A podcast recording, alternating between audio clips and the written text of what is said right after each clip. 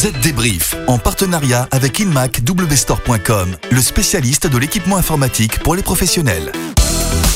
Bonjour, bonjour à tous. C'est le retour du Z Débrief, votre podcast dédié aux technologies. Cette semaine, nous avons sélectionné les principales infos à retenir pour bien comprendre les enjeux métiers, politiques et sociétaux de la transformation numérique.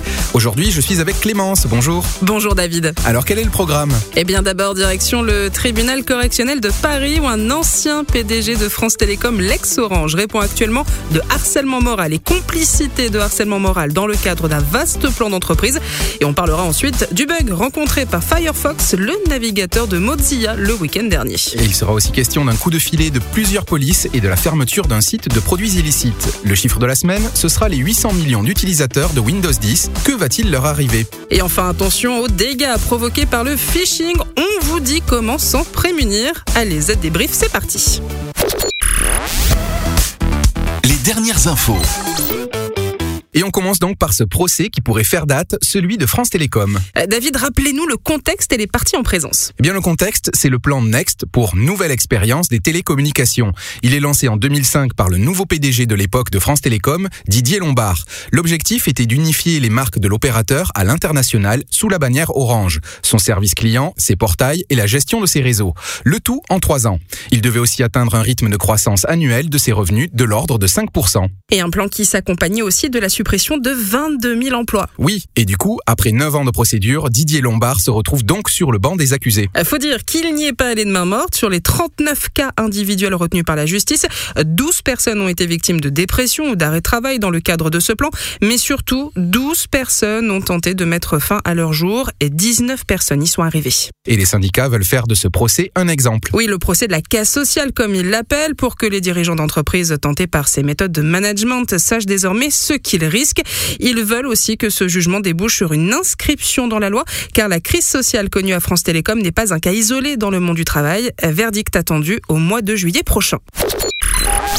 Allez maintenant Clémence, on parle du bug qu'a rencontré le week-end dernier le navigateur de Mozilla Firefox. Les extensions, les add-ons, sont passés en mode échec. Et les utilisateurs qui ont tenté de les réinstaller ont été bloqués par un message d'erreur. Le souci, c'est que ces extensions sont très pratiques. Elles permettent de bloquer certains contenus, d'en télécharger, de stocker des images de sites, des vidéos. Bref, malaise. Oui, du coup, l'éditeur du navigateur a rapidement ajusté le tir. Il vient de publier une mise à jour de Firefox pour résoudre ce bug. Cette nouvelle version répare donc la chaîne de certificats pour réactiver les extensions web, les thèmes, les moteurs de recherche et les paquets de langue. C'est Kev Nidam, membre de l'équipe des modules complémentaires Firefox, qui l'a fait savoir. Et de préciser qu'il vaut mieux ne pas supprimer et ou réinstaller d'add-on pour tenter de résoudre le problème. Sinon, cela entraînera la suppression de toutes les données qui lui sont associées, là où la désactivation et la réactivation ne le feront pas. Qu'importe, le mal est fait ce bug pourrait bien coûter cher à Firefox puisqu'il a rendu l'utilisation du navigateur difficile pour une grande partie de ses habitués. Ils étaient il y a quelques jours encore 100 millions dans le monde à ne plus pouvoir réactiver les extensions ni à en installer de nouvelles. De quoi les pousser à aller voir ailleurs vers d'autres navigateurs. Et on parle maintenant du dernier coup de filet de la police allemande, d'Europol et des services de police américains, néerlandais et français. Ils viennent de fermer le site internet Wall Street Market sous ce nom très commun, voire prestigieux. Se cachait un site de vente de produits illicites tels que des drogues, des armes, des informations d'identification ou encore des outils de piratage. Alors Clémence, dites-nous comment les autorités ont-elles réussi à démasquer les trois gérants de ce site illégal? Eh bien, comme souvent, parce qu'ils ont été trop gourmands. Voilà deux semaines, ces trois Allemands ont décidé de partir avec la caisse du site, soit quand même plus de 14 millions de dollars en crypto-monnaie venant des comptes d'utilisateurs et de fournisseurs. Et alors, quelle erreur ont-ils commise pour se retrouver derrière les barreaux? Tout d'abord, une série d'erreurs de la part des administrateurs a permis à la police d'identifier certaines adresses IP.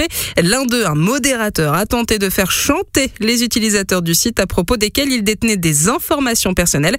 Mal y en a pris car il a du coup dévoilé par erreur une adresse IP permettant aussi de l'identifier. Et les arrestations ne font que commencer puisque les autorités vont désormais avoir accès aux fichiers clients de Wall Street Market. Allez, on se retrouve tout de suite juste après la pub pour parler de la fin des mots de passe chez Microsoft et d'un test pour connaître la vulnérabilité de son ordinateur.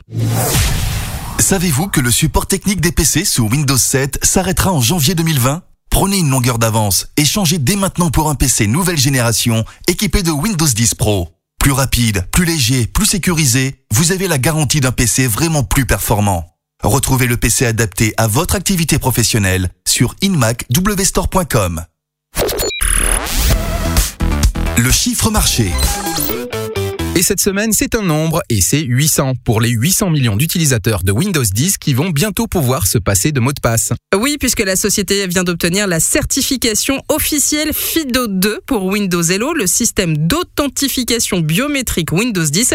Cette certification s'applique donc à Windows 10 version 19.03, la mise à jour de mai 2019, qui devrait être rendue publique d'ici quelques jours. Windows Hello va donc offrir aux utilisateurs de Windows 10 la possibilité de déverrouiller leurs appareils à l'aide de capteurs d'empreintes digitales ou de reconnaissance faciale sur le PC, ainsi que de codes confidentiels. Et cette certification s'inscrit dans le cadre d'un mouvement plus large qui vise à généraliser l'authentification sans mot de passe à l'échelle de l'industrie et ainsi mieux se protéger des hackers friands des mots de passe. Le problème, c'est que tout le monde n'est pas convaincu que la technologie Windows Hello de Microsoft est la plus adaptée. Le groupe bancaire britannique Lloyds, par exemple, a récemment annoncé ne pas avoir l'intention de prendre en charge Windows Hello pour la connexion à des comptes en ligne. Une affaire à suivre donc. Ça peut toujours être utile. Allez, pour finir, on parle de phishing, autrement appelé aussi hameçonnage. Comment ça marche? Vous recevez un courriel qui a l'air de venir de votre banque ou des impôts par exemple. Euh, celui-ci vous invite à cliquer sur un lien ou à communiquer des informations personnelles et sans faire attention, vous l'ouvrez et bien souvent vous vous retrouvez sur un site malveillant qui tente de vous soutirer des informations ou même d'infecter votre machine.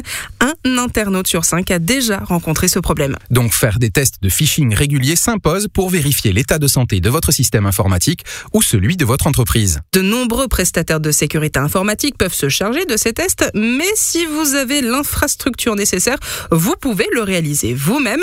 Le mode d'emploi tout simple se trouve sur zdnet.fr et si ce test concerne votre entreprise, n'hésitez pas à le faire régulièrement, notamment à chaque changement de personnel. Et puis refaire ce test régulièrement vous permettra de vérifier que les consignes de sécurité ont bien été intégrées par vos employés. Enfin, dernier conseil, si vous choisissez d'envoyer vous-même les emails pièges, ne spammez pas tous les collaborateurs en même temps.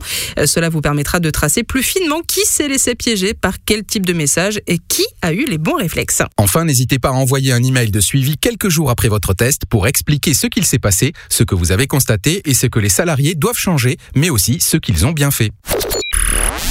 Voilà, vous avez un aperçu des infos et conseils de la semaine. Pour en savoir plus, rien de plus simple, rendez-vous sur votre site zdnet.fr à la rubrique pratique. Nous, on se retrouve la semaine prochaine pour un nouveau numéro du Z Débrief. À, la, semaine, prochaine. Z Débrief, en partenariat avec inmacwstore.com, le spécialiste de l'équipement informatique pour les professionnels.